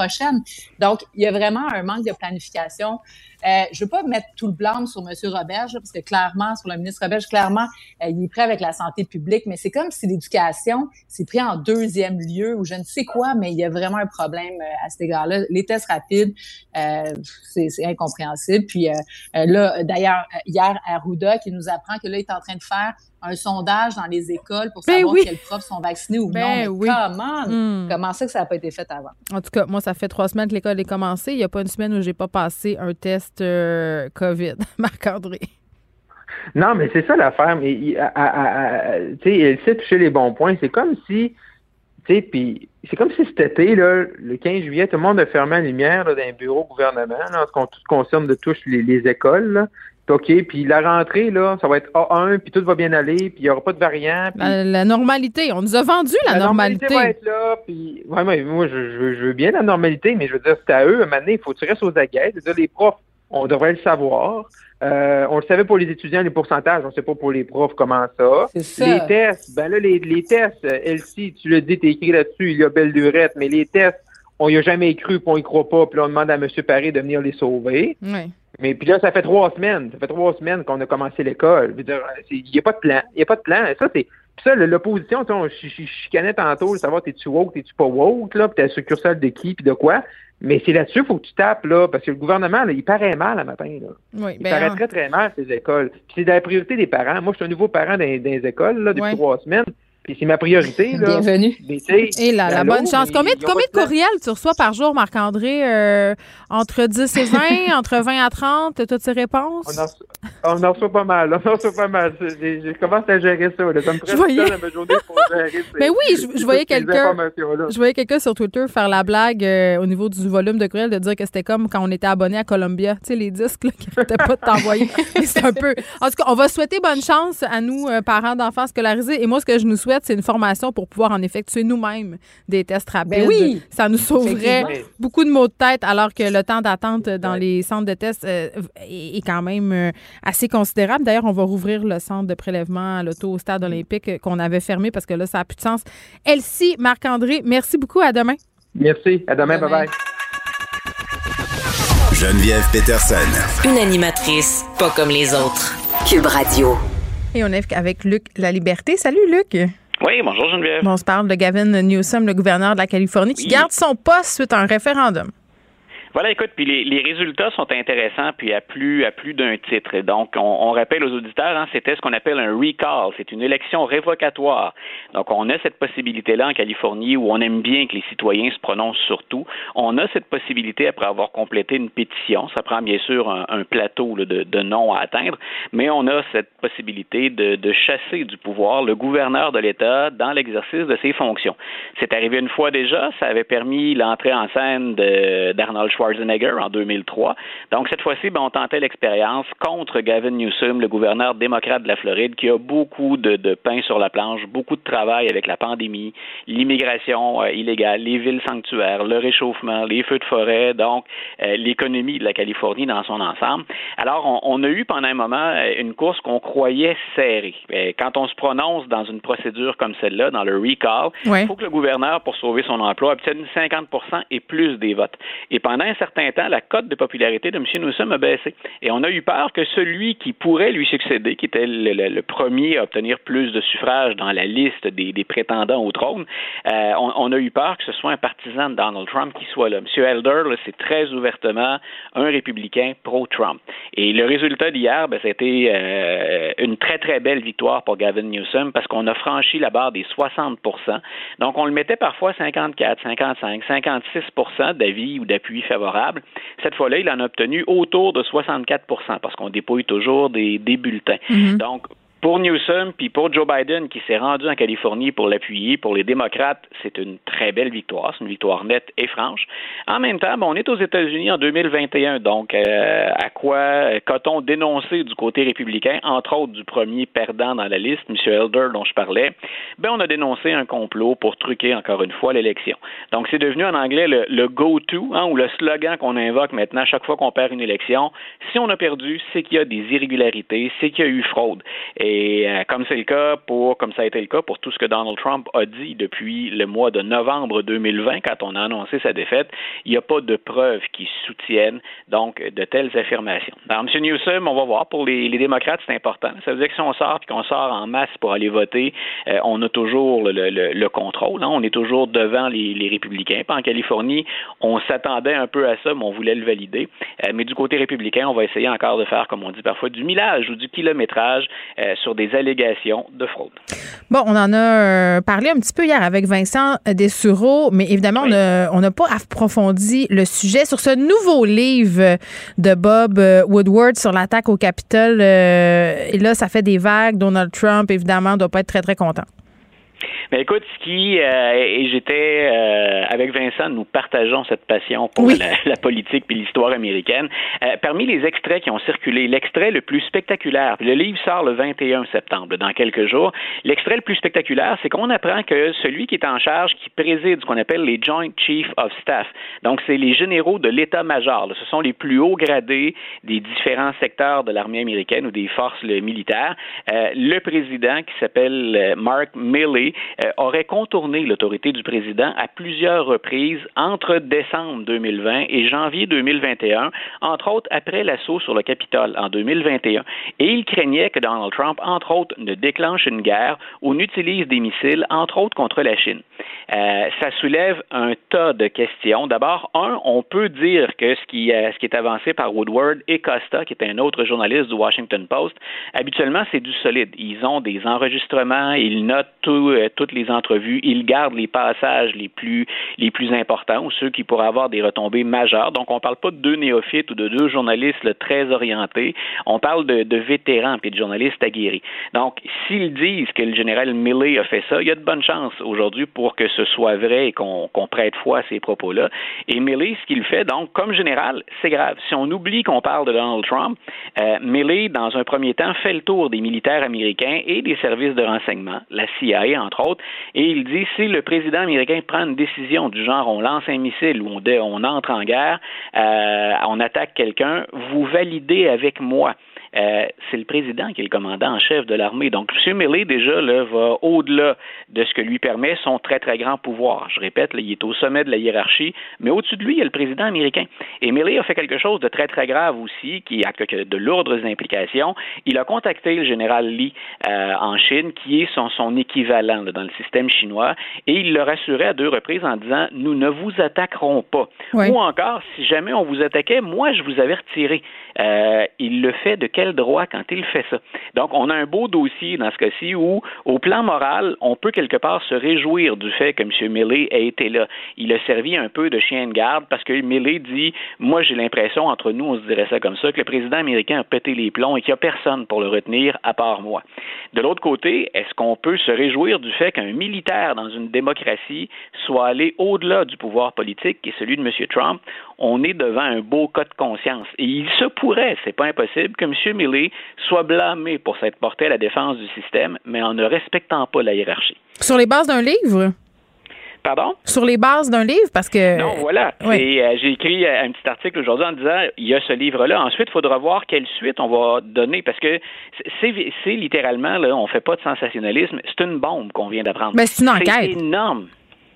Oui, pardon, t'allais dire? J'ai dit c'est une enquête, c'est une enquête sérieuse. Là. Je veux dire, Bob Woodward, c'est pas Voilà. n'importe qui non plus. Là. Non, Euh, écoute, un, un général, c'est- très clair aux États-Unis, ça a été pensé comme ça. C'est le pouvoir politique qui a préséance sur le militaire. Puis le militaire reste à sa place. On conseille le président, on peut le faire plus vigoureusement, on peut le faire avec insistance, mais une fois que le président dit oui ou non, c'est lui qui décide. Donc dans ce cas-ci, c'est très clair si bien sûr tout ça est fondé. Milley a outrepassé son, son pouvoir. Alors est-ce qu'on va vouloir aller plus loin? Il y a déjà des républicains qui ont dit, parce qu'il est toujours euh, en tête des, chefs d'état-major, M. Milley, euh, il y a Marco Rubio, entre autres, le sénateur républicain, qui a dit on devrait le démettre de ses fonctions. faut qu'il perde sa job. De l'autre côté, c'était quoi les implications si vous n'avez pas réagi au fait que Donald Trump semblait instable à ce point-là? C'est vrai. Eh, Est-ce Voilà. qu'on pourrait euh, supposer, Luc, que ce livre-là ait des impacts sur la possibilité ou pas que Donald Trump se présente aux prochaines élections américaines? Parce qu'on sait, là, il a dit qu'il y avait 99% des chances qu'on le revoie euh, à la lueur de cet ouvrage-là. À quel point un livre comme ça peut lui faire mal à M. Trump? C'est les, les, les chances que ça lui fasse mal, ça va émaner du Parti républicain lui-même. Déjà, on a, euh, sans accorder d'entrevue ouvertement, là, sous le couvert de l'anonymat, il y a des républicains qui ont dit il a des troubles mentaux, M. Trump, puis si jamais il se représente en 2024, il faut s'assurer qu'il contrôle ça. Va-t-il être en mesure de le faire?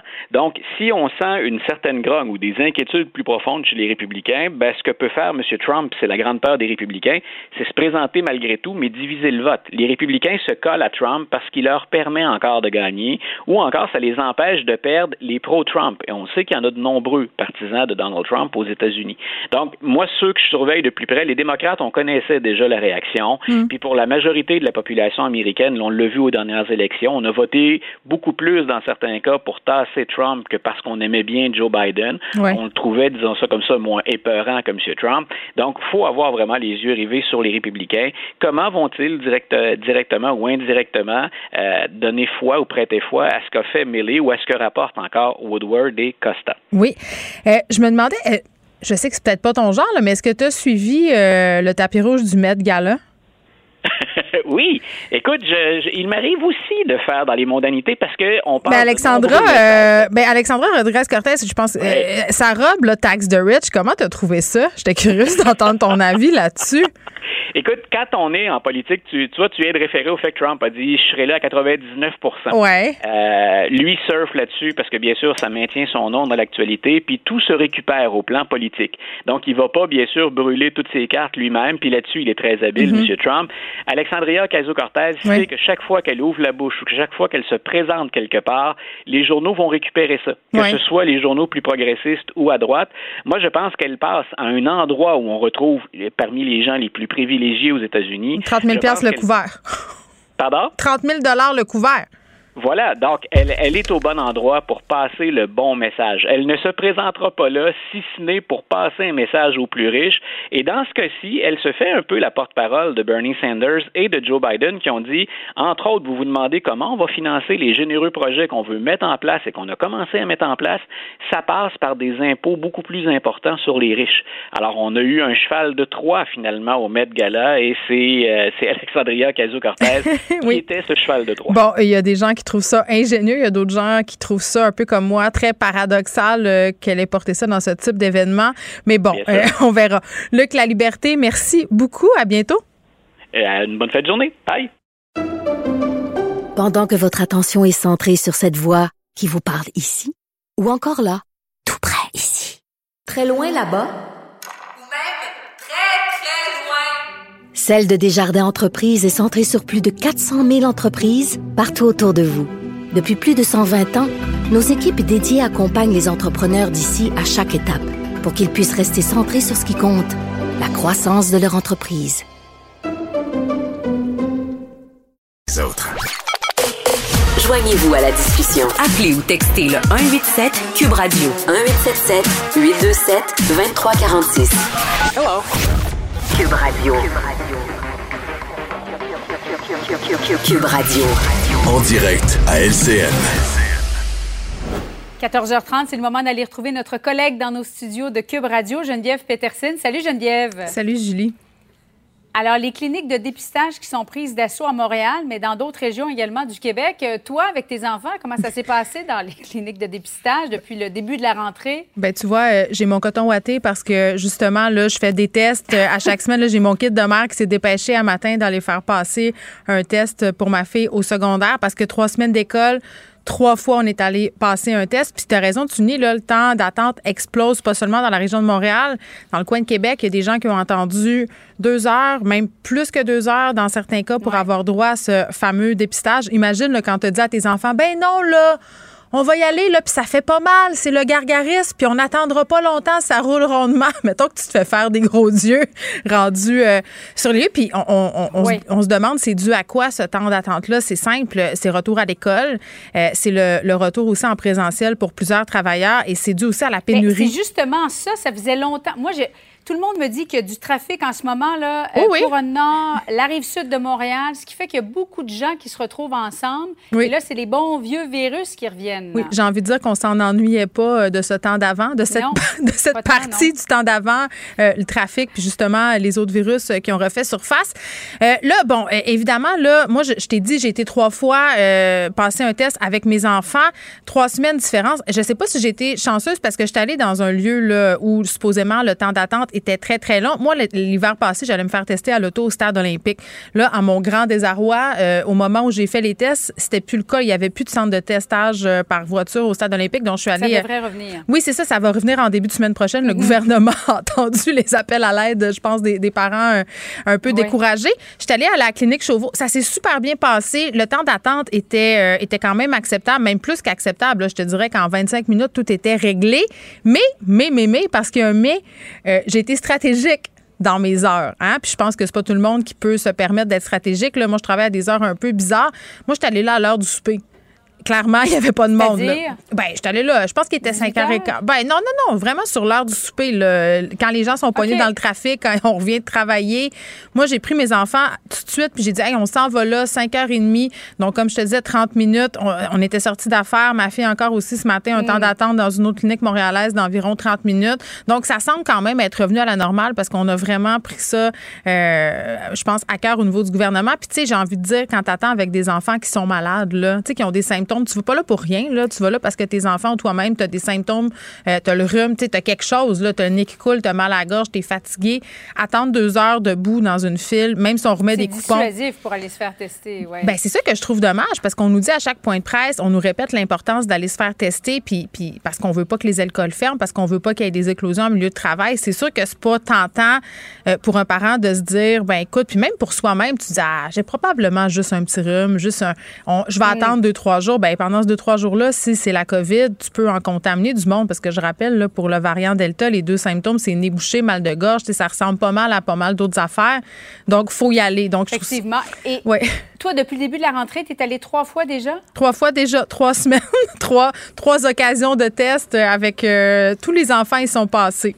Euh, moi, pas encore. J'ai- mon système immunitaire a l'air de tenir le coup pour l'instant euh, contre les petits virus du milieu scolaire, là, mais c'est sûr que je vais pas y échapper, Julie. Donc, tu le disais, là, le, le retour du test à l'auto au stade olympique, ça devrait se faire en début de semaine prochaine. Je pense que ça va être soulageant pour bien des gens, Ça pour va bien des parents. bien. Oui, tu mets les jeux électroniques en arrière, tu amènes des collations, puis au pire, s'il y a de l'attente, tu peux voir venir. Merci beaucoup, Geneviève. Bye, Eh, bye. eh, bonne chance. Merci. Pendant que votre attention est centrée sur cette voix qui vous parle ici, ou encore là, tout près ici, très loin là-bas, Celle de Desjardins Entreprises est centrée sur plus de 400 000 entreprises partout autour de vous. Depuis plus de 120 ans, nos équipes dédiées accompagnent les entrepreneurs d'ici à chaque étape pour qu'ils puissent rester centrés sur ce qui compte, la croissance de leur entreprise.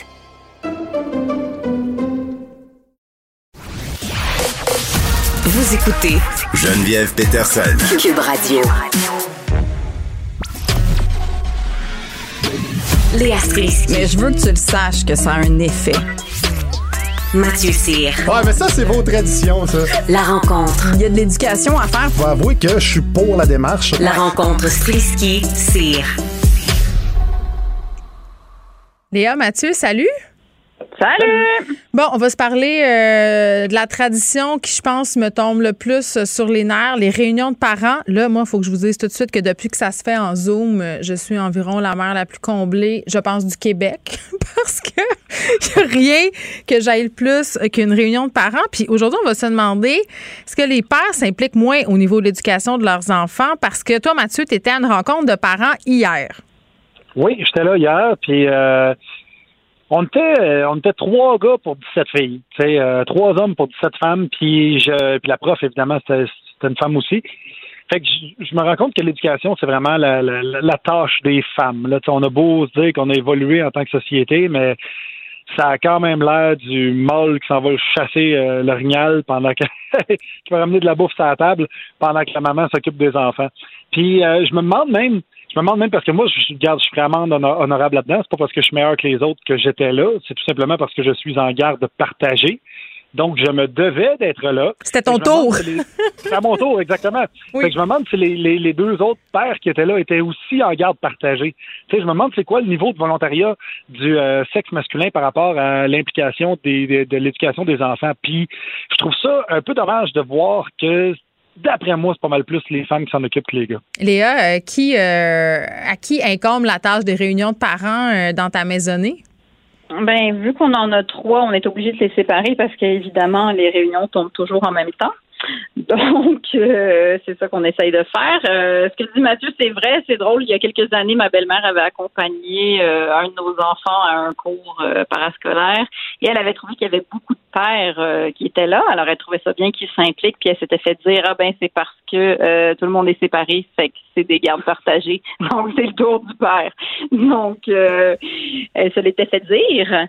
Euh, je pense que les réunions de, de pour, pour les parents profs sont souvent le soir effectivement et que peut-être que c'est les papas qui font plus les soupers. Il faudrait que ça soit notre prochain segment parce que ça serait, je serais curieuse, je serais curieuse de savoir si le partage de tâches se fait naturellement dans ce sens-là. Je sais que dans mon ménage, c'est comme ça.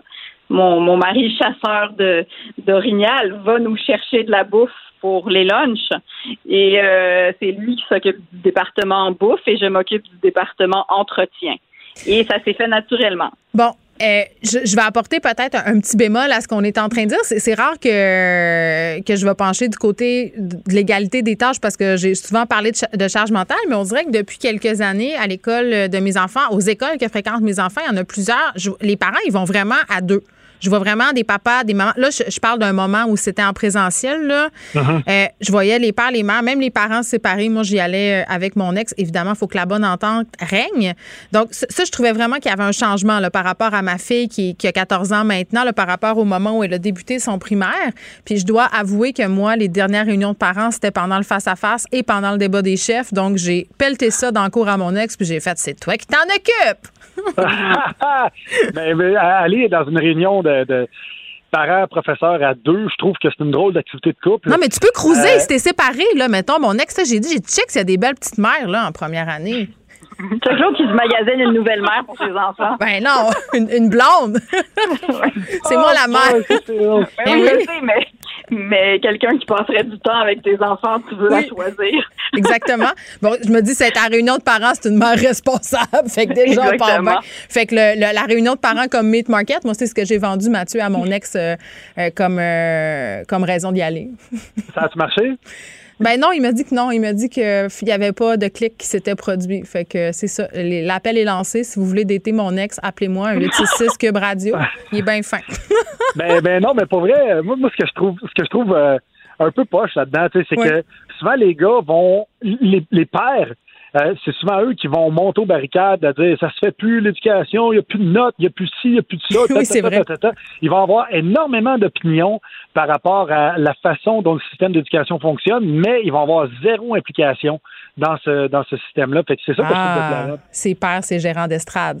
Euh, parlant de gérant d'estrade, on va y aller avec le Vox Pop de Guy Nantel. On peut être pour, on peut être contre, mais ça fait toujours réagir quand M. Nantel va de par le public, Léa. Oui, et puis moi, j'ai été dans le passé euh, en chicane avec Guy Nantel. Ah oui? euh, de manière, oui, de manière visible sur Twitter. Oui, Euh, oui. J'ai même, j'ai, j'ai même déjà fait un vox pop pour prouver que ces vox pop ces vox pop qui étaient pas bons parce que euh, j'étais allée à Lu- devant Lucam pour refaire exactement le même chemin qu'il avait fait pour montrer que les Québécois étaient pas aussi nono que ce qu'ils prétendaient parce que ça m'énervait. Euh, donc là, je suis bien prise à mon propre jeu parce que je peux voir le manque d'objectivité que j'ai parce qu'à partir du moment que les questions sont posées à des anti-vaccins, je suis contente qu'ils se fassent piéger. Donc bien fait pour moi. Bien fait pour moi, puis en plus, euh, force est de reconnaître, je sais pas si c'est parce que euh, Guy s'est lancé en politique que ça a pas marché, que ça y a mis une peut-être une claque d'humilité, je sais pas, mais j'ai trouvé que c'était un homme nouveau dans ce vox pop là. Donc je le dis euh, ici en ondes que c'est une bonne job. En plus, c'est courageux. Il affronte des gens on- que la plupart des gens n'oseraient pas aller parler à ces gens-là. Il se fait bousculer pendant le vox pop, il se fait intimider et il leur tient tête comme seul un humoriste peut le faire. Je pense. Mon Dieu, c'est la grande réconciliation. Ben on, voilà. on vit un moment, là. Il le saura Ben oui. pas parce qu'il m'a il m'a bloqué sur Twitter. Alors probablement qu'il sait plus que j'existe, mais en tout cas moi je le dis pour euh, pour ma propre humilité. Je Voilà. m'en- Je m'engage à lui faire parvenir le segment euh, de cette euh, rencontre, euh, Léa. Mathieu, qu'est-ce que t'en penses, toi, de ce Vox Pop de Guy Nantel? Où il y a- C'est vrai qu'il a confronté des gens intimidants là, qui sont habillés en genre de motard des pauvres. Là? Mais il confronte souvent euh, Guy, tu sais, puis c'est ce que je trouve le fun. Et je trouve que justement avant, euh, quand, tu voyais que ça lui trottait dans la tête d'aller en politique, il, se mouillait moins, tu sais, euh, par rapport à ce qui s'est passé là. euh, tu sais, puis on peut être pour ou contre la démarche, reste que ces gens-là existent. Tu sais, c'est pas des comédiens qui sont payés pour être épais. Puis il leur dit au début, chaque- hein, il leur dit qu'il va garder les bouts, euh, il les prévient quand même. là. Ouais, je trouve ça bien. Quand, quand tu, quand tu vois quelqu'un qui est pas capable de dire dans quel siècle on vit, ou euh, Au 18e, c'est- right? C'est ça? on est au c'est ça. 18e. Non, deux- il disait qu'on était au 210e. Ah, wow! 210e siècle, il arrondissait à peu près, là, tu sais. Fait que pour lui, déjà, d'après moi, c'est peut-être peut-être que je ne sais pas, c'est peut-être un voyageur du futur qui est arrivé ici par lévitation, puis je suis pas au Oui. courant. Mais sinon, je trouve que oui, c'est facile d'exposer la, la médiocrité mentale, de- intellectuelle, disons, euh, des gens à l'écran. Mais d'un autre côté, il le fait souvent avec doigté, sans être trop chien avec les personnes. Puis ça, faut lui rendre parce que j'ai Oui. j'aurais eu de la misère. Tu sais, des fois, j'aurais eu de la misère à garder mon sérieux. Ben, Moi, quand, quand- quelqu'un m'arrive puis tu me demandes c'est quoi le nom du premier ministre, euh, il va te dire Ah, Joe Bocan. Tu sais, t'es- c'est dur de rester sérieux devant ça. Là. En tout cas, moi, je me demande euh, lequel de ces deux, de leurs deux parents allait aux réunions? Si c'était leur mère ou leur Ouais. père. Peut-être qu'il n'y avait personne. Léa, Mathieu, merci beaucoup. À demain. Merci beaucoup. Salut, bye. Pendant que votre attention est centrée sur vos urgences du matin, vos réunions d'affaires du midi, votre retour à la maison ou votre emploi du soir, celle de Desjardins Entreprises est centrée sur plus de 400 000 entreprises à toute heure du jour. Grâce à notre connaissance des secteurs d'activité et à notre accompagnement spécialisé, nous aidons les entrepreneurs à relever chaque défi pour qu'ils puissent rester centrés sur ce qui compte, le développement de leur entreprise.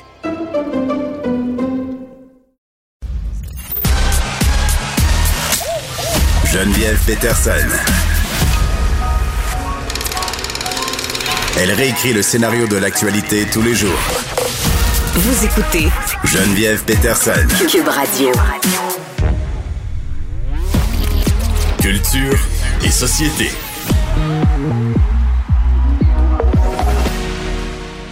Anaïs Gertin-Lacroix est là. Salut Anaïs. Bonjour Geneviève. Hey, on voulait faire un retour euh, sur le documentaire sur Annalise euh, Morissette. Hier, on a passé très, très vite. On était en fin d'émission euh, parce qu'on on n'a pas eu le temps de tout dire, là.